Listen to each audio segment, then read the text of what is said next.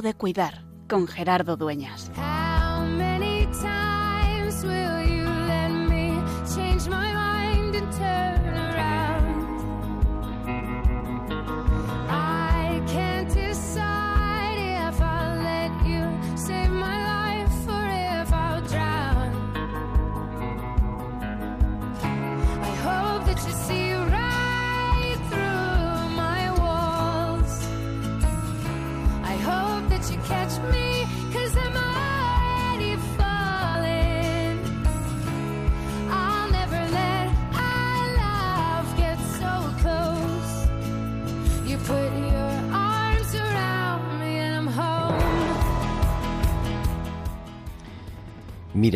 Estoy de pie a la puerta y llamo. Si alguien escucha mi voz y abre la puerta, entraré en su casa y cenaré con él y él conmigo. Estas palabras que hemos escuchado en la liturgia de hoy, que acabamos de escuchar también en la transmisión de la Santa Misa en Radio María, nos recuerdan que Dios está a nuestra puerta y que Dios nos llama. Y que está de manera especial presente en aquellos que sufren. Que Dios quiere entrar en nuestra casa, como le dice también a Zaqueo, pero que es tremendamente prudente, respetuoso, delicado con nuestra libertad. Y que llama. Si abres, entra. Y si no, espera fuera. Que le propone a Zaqueo alojarse con él, pero que necesita su sí.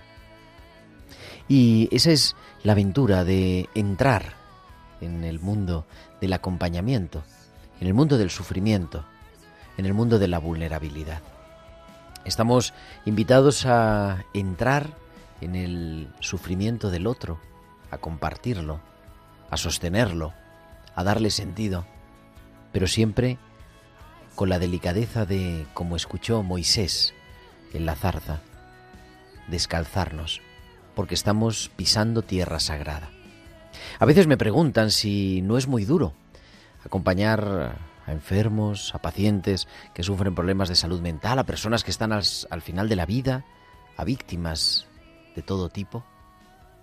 Y es verdad, oficialmente, quizá podemos decir que es duro, pero es también un regalo entrar en ese territorio sagrado, siempre que sepamos descalzarnos y entrar, como dice San Camilo, poniendo el corazón en las manos poniendo más corazón en las manos. Pues hoy, aprendiendo del ejemplo del Señor, que sigue llamando a la puerta de nuestro corazón, sabiendo que Él nos acompaña y que Él es el motivo y la razón de nuestro acompañar, que, como decíamos la semana pasada, no acompañamos a los demás por su fe, sino por la nuestra. Queremos volver a hacer ese firme propósito de estar a tiro, de estar a la puerta y de ofrecer siempre una palabra de cariño, de esperanza, de amor incondicional. Queremos recordarnos, como cada martes, que es, que sigue siendo, tiempo de cuidar.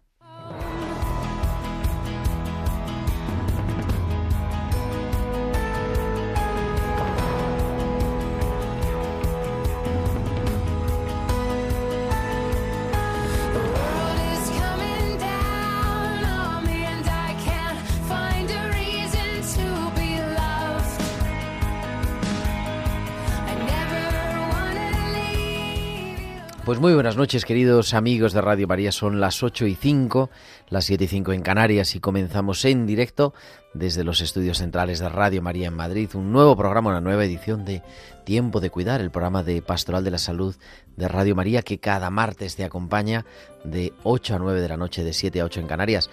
Hoy el programa ya 207, 207 martes, acompañándote en esta hora de radio.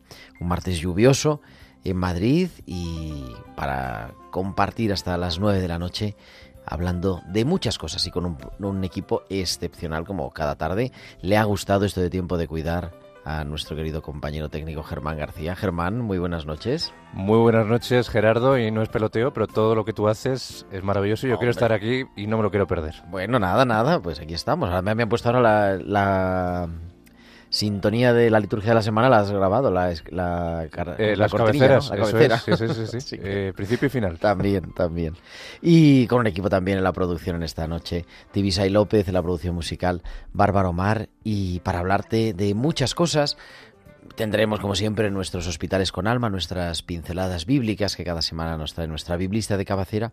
Y hoy vamos a entrar en un tema doloroso, complicado, que es el acompañamiento a las víctimas de abusos.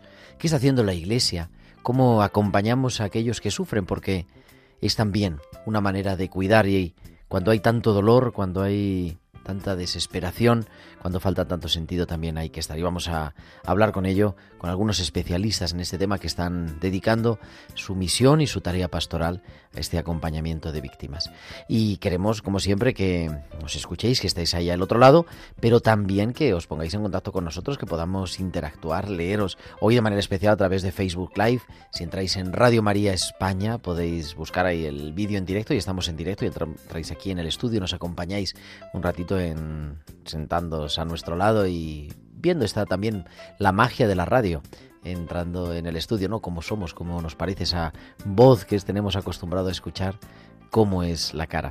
Y también, aparte de a través de Facebook Like, en, a través de nuestro correo electrónico, tiempo de cuidar arroba radiomaria.es, tiempo de cuidar arroba radiomaria.es, en Twitter, arroba Radio María Spain, y también en nuestro WhatsApp esperamos vuestros mensajes, vuestros comentarios, vuestros audios al 668 594 383 al 668 594 383. Pues estamos ya preparados, 8 y 8, 7 y 8 en Canarias. Vamos a viajar hasta San Sebastián. Ahí nos espera cada semana Valcisa que nos trae sus hospitales con alma.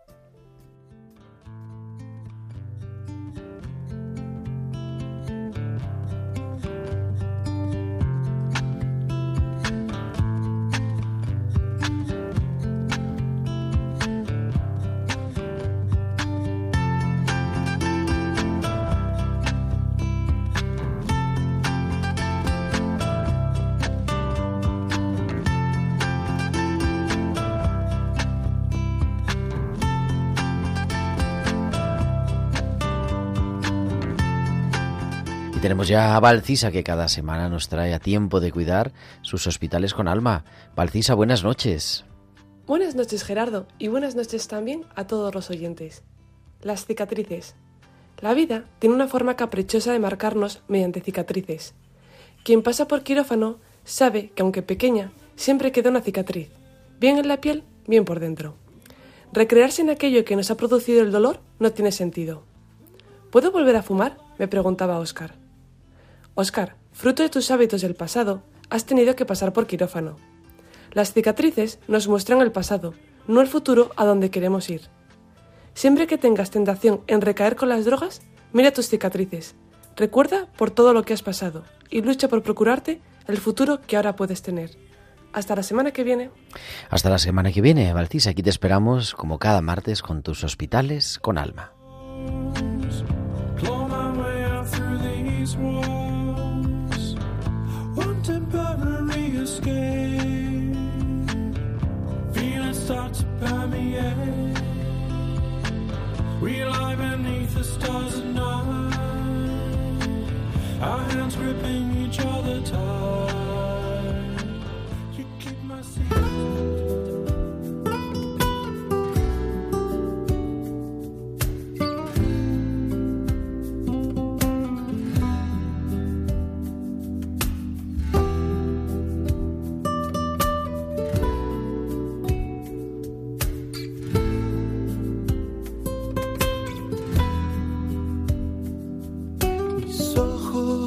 Deshacen en lágrimas.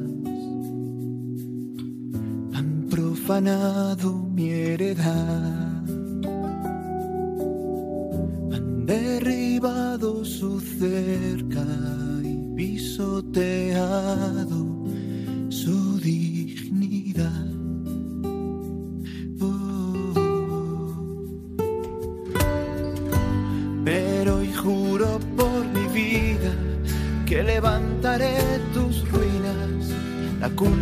la vergüenza huirán derrotadas, ya no te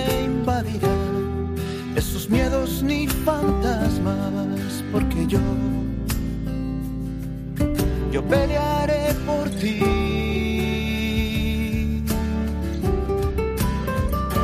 Por amor a ti yo no descansaré.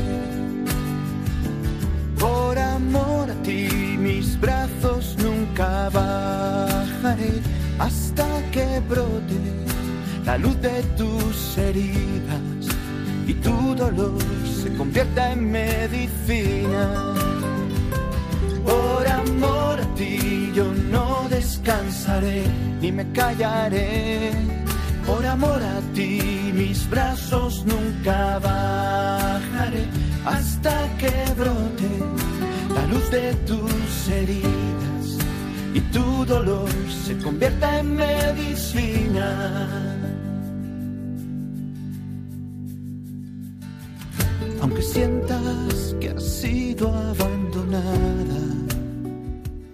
8 y 12, 7 y 12 en Canarias. En este martes 15 de noviembre del 2022 estamos escuchando Por Amor a Ti, que nos habla de este tema que vamos a abordar en esta tarde.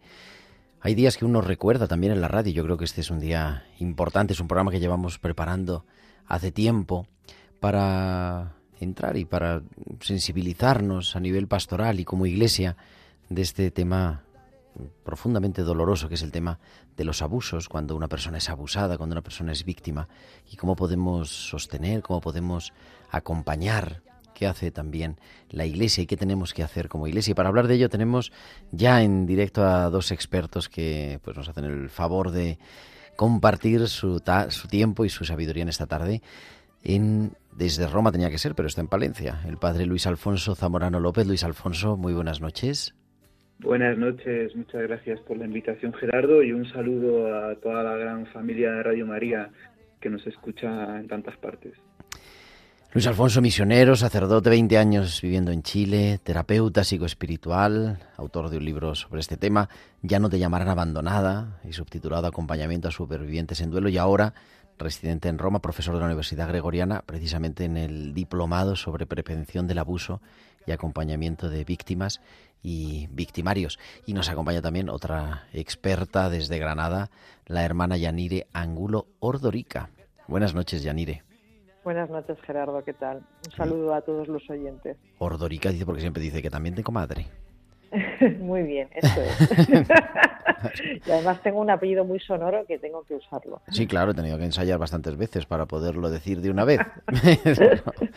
Esclava de la Santísima Eucaristía de la Madre de Dios, doctora en teología, especializada en Sagrada Escritura y en temas de vida religiosa y profesora de la Universidad de Loyola, en Granada para hablar, decía yo, de este tema que, pues que ya de por sí suena complicado, ¿no? El tema de los abusos. ¿Qué son los abusos? Yanire, ¿quién empieza, tú o yo? No, tú, por supuesto. ah, bueno. eh, bueno, primero, primero quiero agradecer la instancia para poder hablar sobre este tema, porque como tú muy bien has dicho, es fácil y creo que mm, en un programa que además se llama Tiempo de Cuidar, que no hablemos de esta realidad tan triste y lamentablemente tan de características epidemiológicas, eh, pues creo que sería una omisión grave, ¿no? Porque aquello de lo que no se habla parece que no existe. Y de hecho, fíjate que las instituciones que más se ha demostrado que el abuso existe y está presente, eh, no solamente con abusadores puntuales, sino dentro de la cultura, de la estructura de la institución, es precisamente en aquellas donde menos se habla, donde está un poco ese lema de esto no pasa aquí, esto es en otros lugares, pero no pasa aquí. Entonces tú me preguntas de qué estamos eh, hablando cuando hablamos del abuso, y obviamente el abuso es una forma de maltrato. Estamos pensando primero en el abuso a niños, niñas y adolescentes, eh, maltrato infanto-juvenil, y dentro del abuso, pues hay distintos tipos y distintas formas de abusar, ¿no? Em, una de ellas, pues tal vez la más, la más fuerte, la más característica es, pues cuando el abuso implica em, dañar la, la integridad física, sexual, psicológica de la otra persona, ¿no? Invadir todos los límites con lo que significa, pues, por ejemplo, una, una violación. Pero también existe un abuso incluso sin contacto físico, ¿no? Em, un, menor puede contemplar como un adulto se masturba delante de él y ya estaríamos hablando de que está siendo víctima de abuso o le pone un video de pornografía.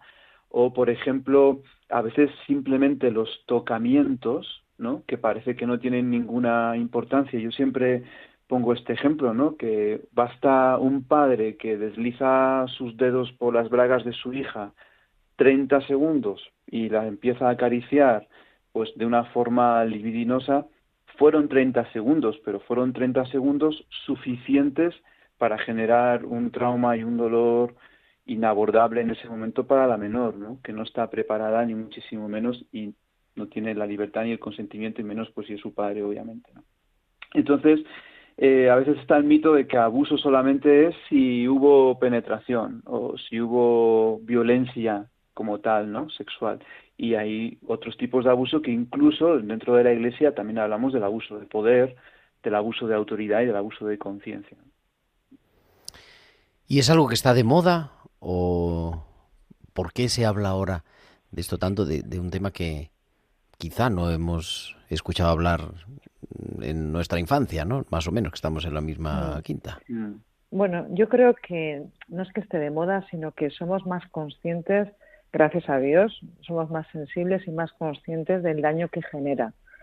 Eh, creo que la sociedad va creciendo y nosotros con ella, obviamente como miembros de la sociedad, va creciendo en ser consciente de a veces de, de, los daños que se generan ciertas prácticas, cierto maltrato y de, y de las consecuencias que tienen. Entonces yo creo que es una cuestión no tanto de moda, sino de una mayor conciencia y un también eh, bueno pues a veces la conciencia nos ha venido a veces por por alarmas sociales pero pero creo que es una sensibilidad mayor que nos dice bien de nosotros, ¿no? Como, como humanidad en el fondo, aunque parezca lo contrario, pues vamos creciendo en, ser consciente de, de, cómo podemos hacer mucho daño, a veces, a veces inconscientemente, a veces sin pretender hacerlo, en la medida en que eh, en vez de cuidar y sacar la mejor versión del otro, pues sin darnos cuenta a veces, otras veces con plena conciencia, pues eh, usamos, aprovechamos, hacemos mal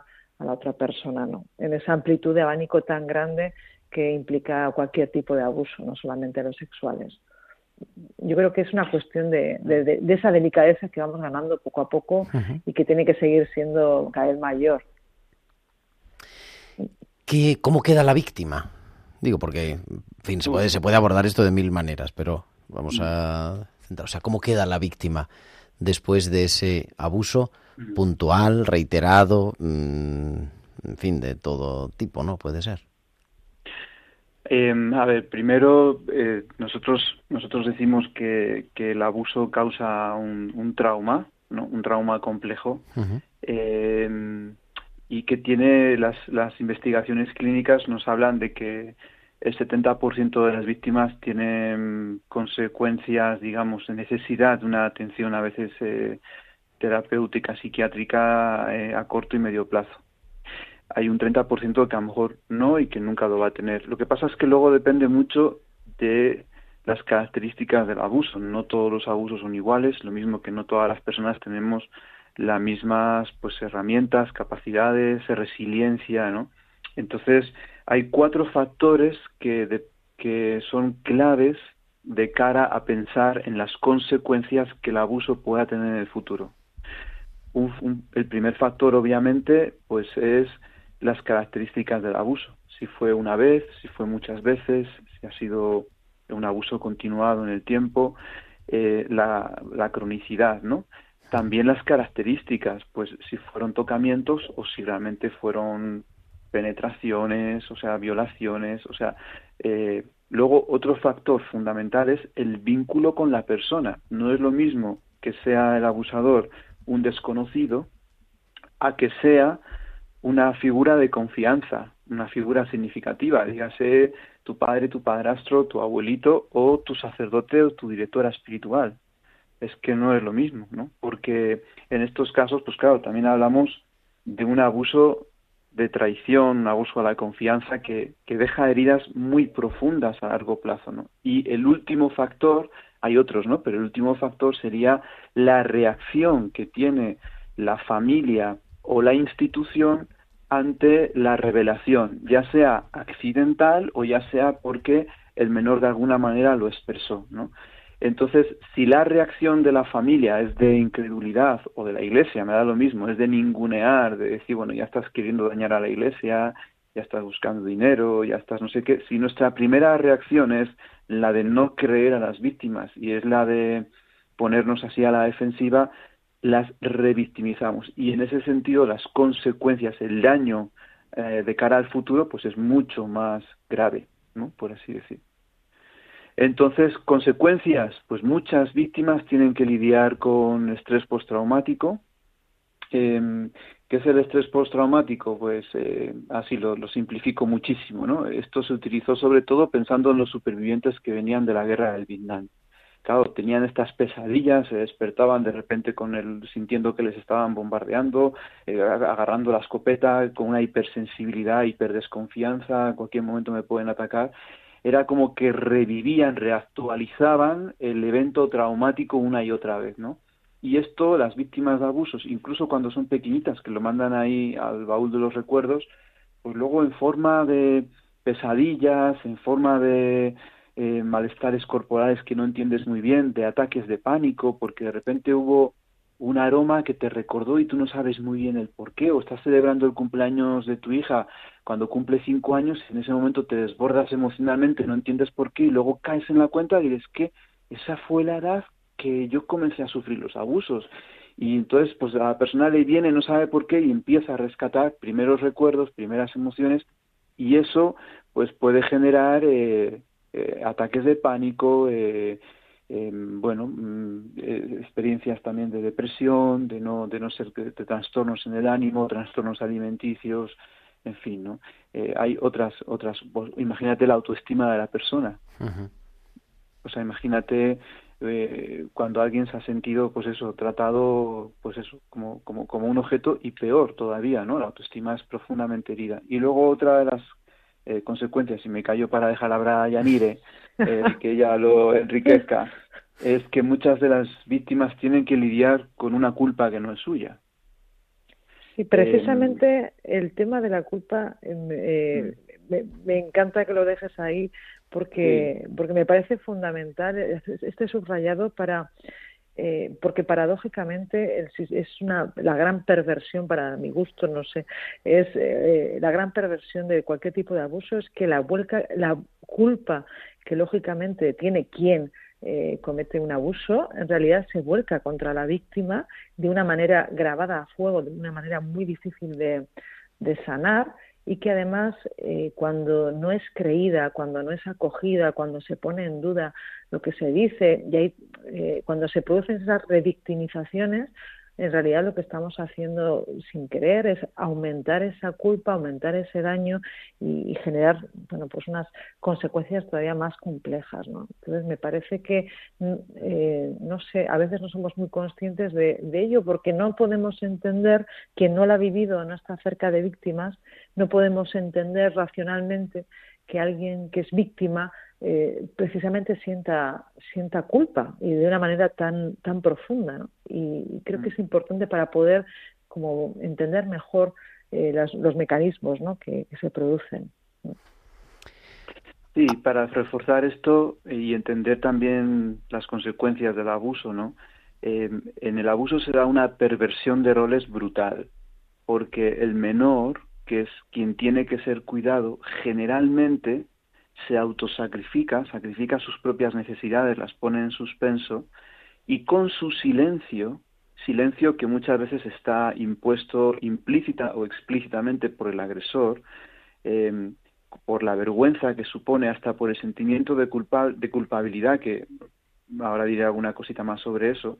Entonces, el, el hecho de, de tú asumir un rol protector, de es de un rol que no te corresponde, ¿verdad? A ti te corresponde como menor ser cuidado, no te corresponde cuidar ni sacrificarte con tu silencio por los demás. Eso en el futuro, pues obviamente tiene consecuencias, por supuesto que sí, ¿no? Entonces, Eh, ¿Por qué se culpan? Bueno, pues depende del proceso de sanación en el que una superviviente se pueda encontrar. Van a haber distintas distintos motivos o razones por el que una persona se puede culpabilizar, ¿no? El principio uno puede culpabilizarse por no hablar, por sentir que es tu secreto y sentirte hasta cómplice de tu propio dolor, de alguna manera porque a lo mejor no te supiste defender. Tú mismo estás juzgando a ese niño desde una edad de adulto diciendo por qué no grité, por qué no hablé, por qué no lo conté a alguien. En realidad seguro que sí que lo intentó contar, sí que lo intentó decir, pero los adultos que estaban a su alrededor no supieron leer los gritos que él lanzaba, las maneras como él estaba pidiendo ayuda, o simplemente no quisieron verlo. Porque ver una cosa así en una familia o en una comunidad cristiana, donde sea, obviamente es tremendamente desestabilizador.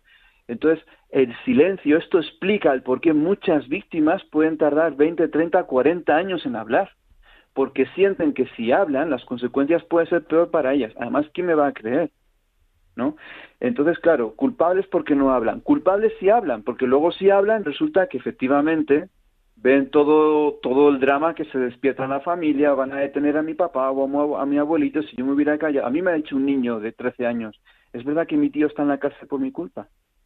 Y he dicho, no. O sea, tu tío está en la cárcel porque a ti te hizo cosas horribles.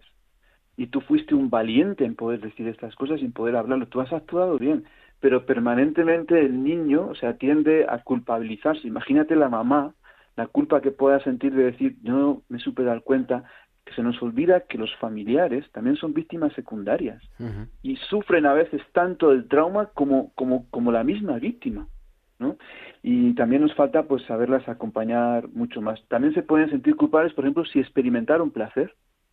Y dice, bueno, pues es que si yo experimenté placer, eh, hasta puede ser hasta sexualmente activo o activa en el encuentro, a lo mejor es que en el fondo yo también lo provocaba. Y eso no tiene nada que ver con ninguna complicidad con el sufrimiento ni con el crimen del abuso. Eso tiene que ver simplemente con que el cuerpo y la naturaleza humana responden cuando se la estimula, nada más. Pero todo eso hay que irlo trabajando, ¿no? Para poder eh, que la persona pueda vencer esa culpabilidad, que por supuesto podremos entender las consecuencias que eso puede tener en la vida también espiritual, en una posible relación con Dios, si es que todavía la fe ha sobrevivido. ¿Cómo hay que, porque decías, no, han, no hemos sabido leer, ¿no? La familia, eh, la iglesia, la comunidad, los profesores, en fin, los adultos que acompañan a la víctima, sea mayor o menor, qué señales hay que estar, ante qué señales hay que estar alerta. Digo, tampoco para, me imagino que hay que después ver lo que hay detrás, ¿no? Pero, ¿qué nos tiene que encender así como un piloto, decir, a ver aquí qué puede estar pasando? Bueno, yo creo que no, eh, bueno, tú eres más experto en acompañar eh, víctimas, eh, porque yo me manejo más bien en temas de otro tipo de abusos, pero también yo creo que es importante darnos cuenta de eh, cambios, eh, cambios en la forma de relacionarse, cambios emocionales, cambios de estado de ánimo, eh, pequeñas cosas que nos dan pista de eso de qué raro antes no pasaba esto, miedos que nos puedan parecer irracionales, reacciones extrañas ante bueno ante personas con las que igual en otro momento bueno pues podía familiares gente cercana que en principio no no bueno pues no, no son nuevos no y de repente puede haber ciertos cambios de relación eh, los silencios los silencios a veces son más elocuentes que, las palabras, ¿no? Entonces, eh, cualquier tipo de pistas, aparte ya de cuestiones más físicas, ¿no? De, estar atentos a, a, reacciones más físicas o a, o a, bueno, o a incluso daños físicos, ¿no? Pero sobre todo ese tipo de cambios emocionales, cambio de reacción, eh, reacciones eh, estados de alerta, de repente eh, sin saber por qué estados de alerta o de ansiedad, bueno, ese tipo de cosas que nos pueden parecer y que podemos enseguida nos vienen, pues, ah, estará nervioso por algo, tendrá eh, presión en el, colegio, cosas así, a veces nos pueden estar delatando eh, más información más compleja, ¿no? Y estar cerca, poder estar, bueno, que generar una, cada vez más una sensación de acogida y de que no pasa nada y que, bueno pueden confiar en ti bueno pues puede abrir el paso a que se rompa un silencio que es muy difícil de romper. Yo sí que me gustaría insistir mucho en que cuando una víctima de la edad que sea eh, consigue expresarse, consigue desvelar qué, le ha sucedido, consigue eh, decir algo, creo que es, es tan difícil eh, poner palabra y expresarse que hay que tener una delicadeza extrema, una acogida extrema y un cuidado extremo. No sé si querías pues completar algo, porque yo creo que... No, para, para no ser experta, vamos, lo has hecho de maravilla. Hombre, que es Ella dice que no es experta. Ya, ya, va a quedar mal ya ahora, no, mentira.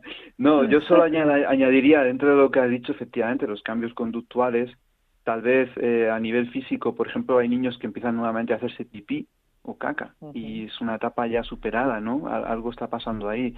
Eh, una característica que yo me pondría como alerta sería, por ejemplo, la hipersexualización del menor. Uno dice, esto es solamente curiosidad porque está en una etapa de exploración, de descubrimiento, o aquí hay algo que, ¿quién le ha enseñado esto? ¿Por qué? Entonces, cuando ves una niña de 6, 7 años que está frotándose en una sillita y la mamá le dice, pero ¿qué haces, hija? Y la niña dice, es que sale un liquidito que me gusta. Y dices, ¿quién te ha enseñado eso? O sea, ¿cómo, cómo es posible? ¿No? Empiezas a indagar, a indagar, o cuando la va a bañar la niña, eh, la mamá y la niña no se deja tocar por ningún motivo, o al contrario, está todo el día tocándose con sus deditos ahí, ¿no? Em, o, el niño, una, una, una curiosidad exagerada y malsana por los genitales de los animales, de, de los demás. Eh, entonces, esas conductas hipersexualizadas son signos de alerta. Yo, yo sueño con que ojalá nosotros también desde nuestros contextos pastorales podamos formar a los padres, hablar de este tema en las catequesis, en los grupos de formación de, jóvenes, de juveniles, porque campamentos, porque yo, yo creo que el hecho de hablar y enseñar a leer precisamente cuáles son los, cómo los menores cuentan, qué señales podemos percibir los adultos de que un menor está pudiendo ser víctima de algún tipo de abuso, esa formación eh, eh, yo la encuentro... Es una forma de prevenir, ¿no? Es una forma también. Formar, mira, me, gusta pensar esto, formar en la confianza lúcida. Porque no se trata de caer tampoco en una paranoia y ver abusos y abusadores por todas partes, que también es importante saber leer los síntomas que nos pueden hacer ver que tal vez estemos ante una persona con rasgos abusadores o ante un potencial abusador, que eso también se aprende a leer y a estar atento. ¿eh? Entonces, confianza lúcida significa que el punto de partida es la confianza, pero no es una confianza ciega. Es una confianza que es lúcida, o sea, que sabe leer, que sabe prevenir, que sabe estar atenta. Por ejemplo, a nivel intrafamiliar, yo lo digo aquí porque un 30 y más por ciento de los abusos que se cometen en el ámbito intrafamiliar están cometidos por adolescentes. Es decir, primos, hermanos mayores, eh, en muchos de los cuales se ve una influencia directa del consumo de la pornografía, en muchos.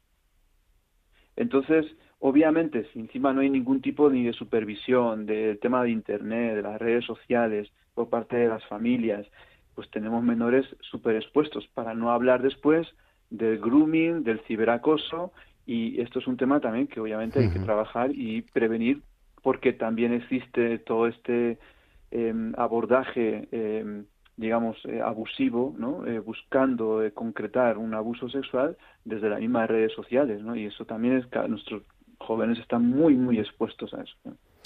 Son las 8.35, 7.35 en Canarias. ¿Os quedáis un ratito con nosotros, Yanire, Luis Alfonso? Claro, hombre. Continuamos en directo en Tiempo de Cuidar en Radio María.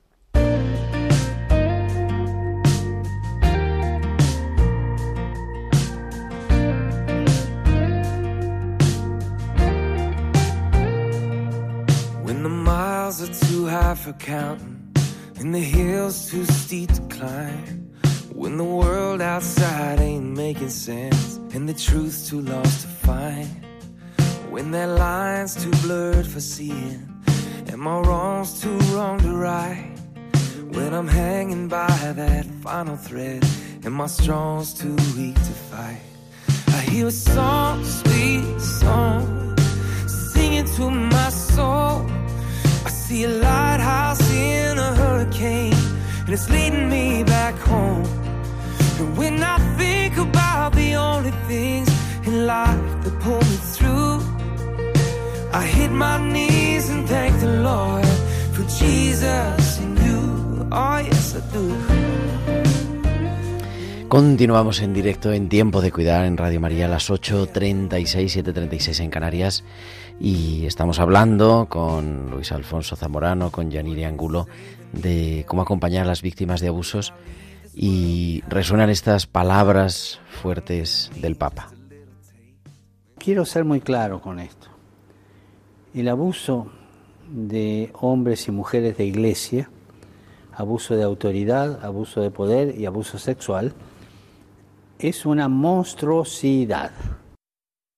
Y el sacerdote está para llevar a los hombres a Dios y no para destruir a los hombres en nombre de Dios. ¿no? Tolerancia cero. Y no hay que parar en eso. Y a mí me duele cada caso de abuso que llega, me duele, pero hay que enfrentarlo. Esas declaraciones del Papa, que ha sido claro en, a nivel canónico, ¿no? Eh, nos ponen que es verdad que la mayoría de los abusos, como estábamos escuchando, ¿no? se cometen en el ámbito familiar, en el ámbito educativo, pero que no podemos esconder también la realidad de los abusos en la Iglesia. No sé qué os parece. Eh, pues, pues un hecho, ¿no? No podemos obviarlo porque entonces no podemos prevenir, no podemos cuidar, no podemos evitar. Entonces, eh, bueno, a nadie nos gusta eh, ver que las cosas no son como deberían, no es agradable, a nadie nos gusta ver que, bueno, pues que hay cosas que no se hacen bien y que al revés se hacen mal pero obviarlo, ignorarlo o pensar que es, no sé, que es una exageración o una alarma externa eh, infundada, no, no es real por una parte y por otra parte no nos permite eh, ni cuidar ni prevenir. Y creo que esa es la gran llamada eh, que tenemos todos, bueno, que tenemos todos los seres humanos, ¿no? Cuidarnos unos a otros eh, en, todos los aspectos y dimensiones de nuestra vida, más aquellos que intentamos seguir aquel que, que pasó haciendo el bien, Y al que creemos que es Jesucristo, ¿no? Entonces, bueno. ¿Las denuncias dañan a la Iglesia? Para nada, eh, nos ayudan, yo creo, nos ayudan porque bueno, eh, mi opinión es que, o por lo menos mi experiencia es que la, la, denuncia no es lo más relevante. Es importante denunciar, es una exigencia renunciar, digo denunciar, no renunciar, denunciar, eh, pero para la víctima normalmente es un paso, cuando sobre todo cuando son adultos, es un paso que se da en un momento determinado, pero no es lo más importante. Lo realmente importante es cuidar, atender a la persona, prevenir y, por supuesto, también denunciar. Pero el conjunto, entonces no nos, no nos dañan, sino que nos permiten eh, saber dónde hay un problema para poder prevenirlo, cuidarlo, atenderlo, atajarlo y evitar eh, que los daños sean mayores de los que ya son. A ver, em, cuando decimos que la denuncia daña a la Iglesia, se nos olvida primero que la Iglesia ha sido ya brutalmente dañada en las víctimas, que son las piedras vivas de la Iglesia y a veces pareciera que es más iglesia el agresor o quienes están alrededor que incluso la víctima, que también son miembros de la iglesia y son hijos heridos. Y a nosotros se nos olvida que al final eh, Jesús, el Hijo de Dios, Él en su eh, misericordia, su amor, se nos reveló por medio de una víctima en la cruz, Jesús en la cruz la víctima. Y nuestra credibilidad como iglesia em, se juega realmente en el acoger a las víctimas, porque al no acogerlas es que no estamos acogiendo al mismo Jesús. Hay una revelación del Señor a nosotros que nos estamos perdiendo y que estamos opacando. Entonces, es verdad que hay denuncias falsas, no llegan al 5%, es verdad que son denuncias que causan muchísimo dolor y que causan otras víctimas. Es verdad. O sea, no lo vamos a, desconocer. Pero es apenas el 5%. O sea, 95% o más de las denuncias, lamentablemente, son verdaderas. Y nosotros sabemos que apenas, porque así sucede a un nivel civil, apenas se denuncia el 10% de los abusos que suceden. Apenas porque romper el silencio cuesta muchísimo. ¿Qué necesidad tengo yo de exponerme a que mi nombre se filtre en los medios, a que se desaten campañas de desprestigio contra mi persona, a que me empiecen a acusar de que estoy queriendo dañar a la iglesia, que soy, no soy un buen hijo de la iglesia. Eh, ¿Qué necesidad tengo de que mi familia quede expuesta eh, a un proceso agotador? O sea, las víctimas dicen es volver a caer otra vez. Y de hecho, lo que más les duele a ellas muchas veces no es el abuso en sí que sufrieron hace 30 o 40 años. Lo que más les duele es cuando se han acercado a expresarlo, a comentarlo, a decir lo que les ha pasado con vergüenza, sintiéndose con muchísimos miedos y lo que han encontrado es una puerta cerrada, falta de misericordia, eh, minimización, bueno, ya pasó página, dejémoslo aquí, no pasa nada. Y lamentablemente nosotros sabemos que cuando una persona abusa, son pocos los que tienen una sola víctima. Y cuando una persona denuncia, das la posibilidad de que otras también puedan romper el silencio y de que se puedan prevenir nuevos abusos. Mm.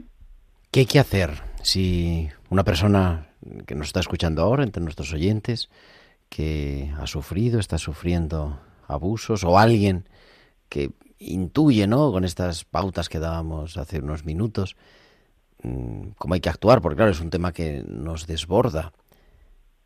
Mm. Eh, tú o yo, Yanit.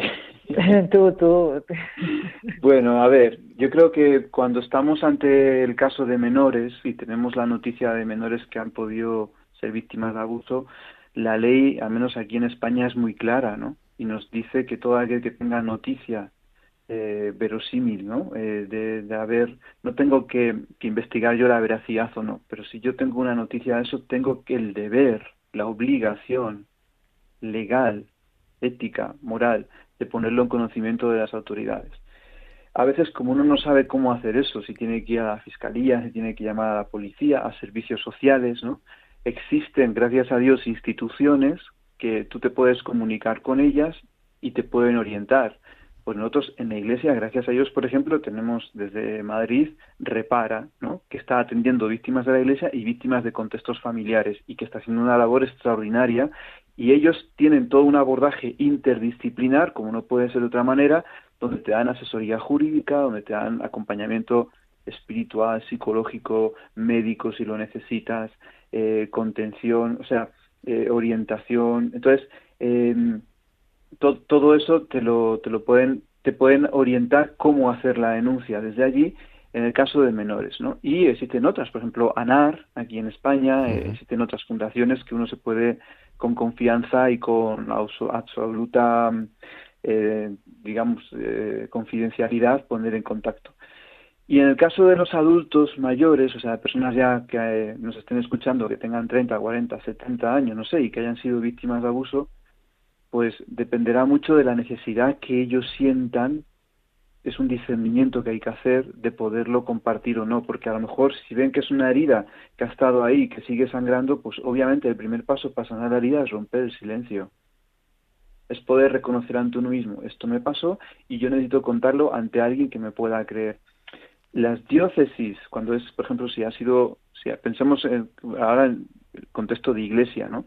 Las diócesis supuestamente tienen sus oficinas de recepción de denuncias, no siempre la información está tan disponible como nos gustaría y creo que ahí pues tenemos mucho todavía para crecer. No sabemos quién a veces recibe el email, quién está a cargo de esas oficinas. Yo creo que esa es una información que todavía se tiene que transparentar más aún. Y en España en este momento hay dos comisiones que están haciendo un camino de verdad, porque pensamos que la verdad nos hace libres y que si uno se siente, por ejemplo, con la confianza de ir a la comisión de cremades y decir, a mí me pasó esto con tal sacerdote, en tal circunstancia, lo puedes hacer, o eh, está la comisión del defensor del pueblo, que tiene sus detractores, pero que yo he, conozco muchas víctimas que han acudido allí y se han sentido exquisitamente tratadas. Y ha sido profundamente liberador para ellos, ¿eh? profundamente liberador. Eh, pues no sé a dónde qué más pasos se van a poder seguir de ahí, pero sin duda la escucha, la acogida que han tenido ha sido ha sido muy muy positiva para ellos. Lo que pasa es que es un paso pues soy testigo de eso que es muy difícil. Ojalá lo pueda hacer uno acompañado por una persona de confianza, ¿no? Y en esa clave. ¿Quieres añadir algo, Yanire? En un minuto, Yanire, que nos quedamos sin tiempo. Yo no tengo rollo, solamente eh, animarnos. Hemos dado muchos pasos eclesialmente, eh, se están dando muchos pasos, pero, pero creo que podemos hacer todavía, seguramente, algo más para que podamos eh, crear espacios de acogida, de escucha, de cuidado a la gente que, que ha sufrido este, estos dramas. ¿no? Entonces, bueno, una, una invitación para seguir avanzando. Vemos que es un tema interesantísimo. Están llegando mensajes, correos, mm, WhatsApps, ¿no? Diciendo, pues, eh, también el abuso laboral, el bullying, ¿no? Explicar los términos. Yo creo que hay, fin, mucho que conocer, también y también conocer buenas prácticas y como también vosotros mismos estáis acompañando, bueno, en especial Luis Alfonso, pero también Yanire, eh, víctimas, ¿no? Yo quiero agradeceros a los dos la, en fin, el, compartir este tema, el, habernos situado en, con los términos, ¿no? Y, pues también con esperanza y con realismo, invitaros, eh, emplazaros a, volver a tocar este tema porque vemos que no se agota en un programa y que hay mucho todavía que, que contar. Me gustaría solo terminar transmitiendo esperanza, ¿no? Si alguien ha sufrido esto, quiero decirle que la sanación es posible, ¿no? Em, que es posible, que uno puede, está condicionado por su pasado, no lo podemos cambiar, pero nunca estamos determinados, ¿no? Y siempre podemos tomarlo nuevamente entre nuestras manos y si tenemos todavía el don y el regalo de la fe, pues poder mirar ese pasado con cariño de los ojos de Dios, resignificarlo y a veces pues eh, la herida se convierte en una herida resucitada, en una herida de la que brota también eh, vida para los demás. Pues con eso nos quedamos, Padre Luis Alfonso Zamorano López, hermana Yanire Angulo Ortorica. Muchísimas gracias a los dos y hasta muy pronto aquí en Tiempo de Cuidar. Muchas gracias, a, vosotros, gracias Yanire Un abrazo. Gracias. Y son las 8.48, 7.48 en Canarias. Vamos a las pinceladas bíblicas que cada semana nos trae nuestra biblista de cabecera, la doctora Inmaculada Rodríguez Torne.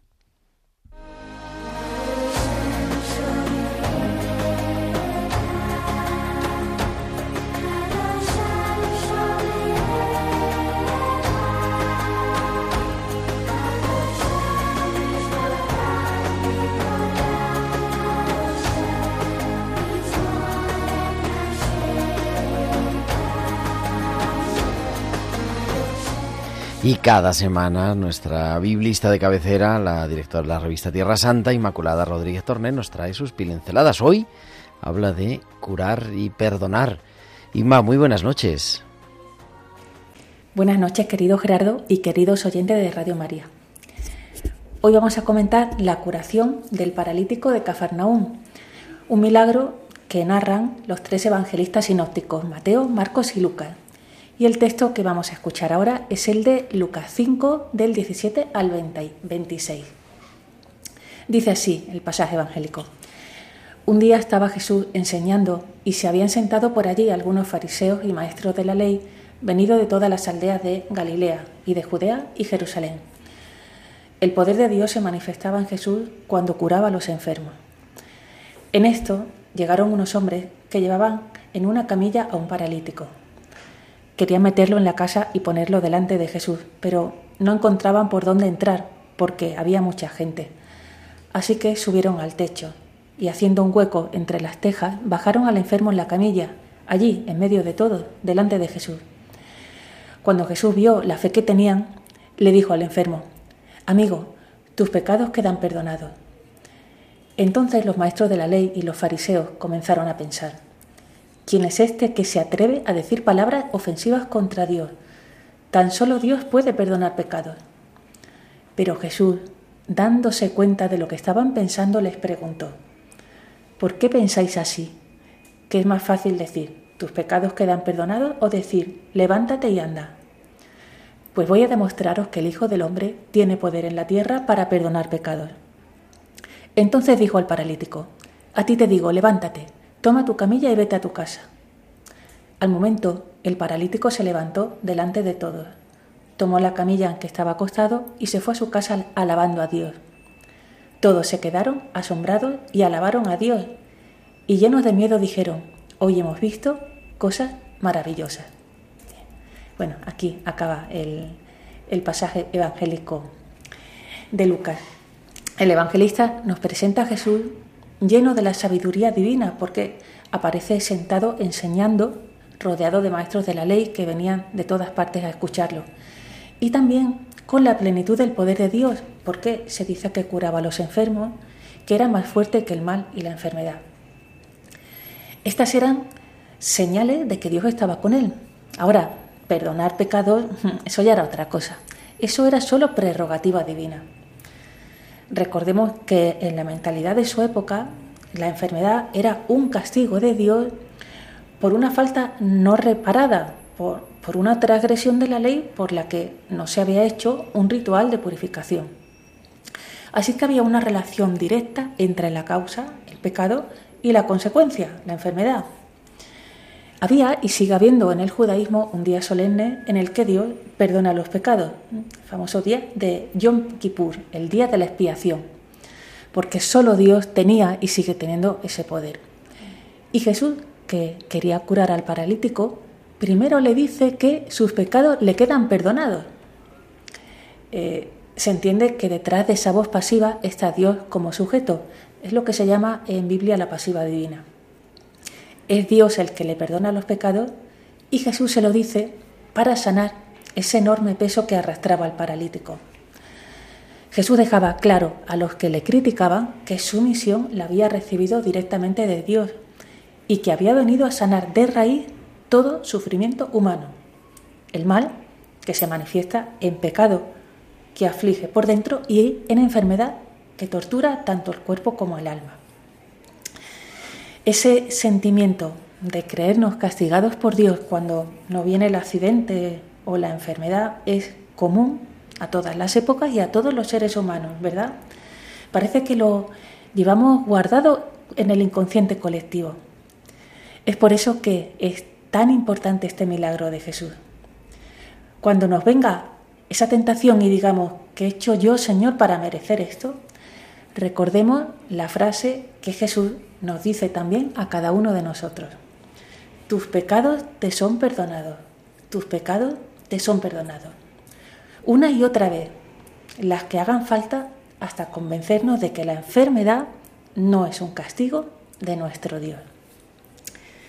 Seguiremos meditando este milagro. Hasta la semana que viene, amigos. Pues ahí nos quedamos, Ima. Muchísimas gracias y hasta la semana que viene, que cada semana Inmaculada Rodríguez Torre nos trae sus pinceladas bíblicas en Tiempo de Cuidar. 8.53, 7.53 en Canarias. Entramos ya en la recta final de este programa del 15 de noviembre en Radio María.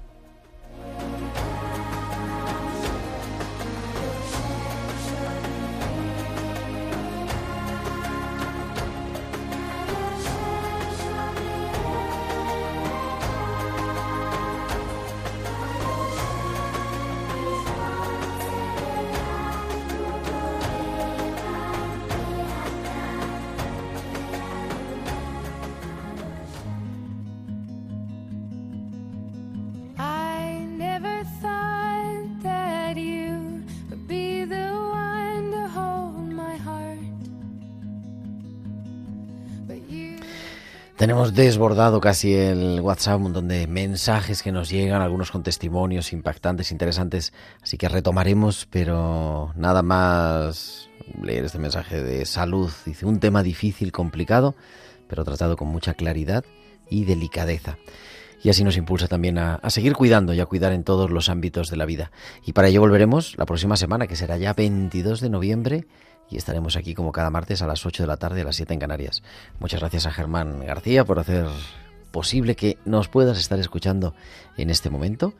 Y ahora te dejamos a las 9 de la noche, a las 8 en punto en Canarias, con Historia de la Iglesia, con Alberto Bárcena. Que tengas una feliz semana, que Dios te bendiga. Un abrazo de vuestro amigo el diácono Gerardo Dueñas.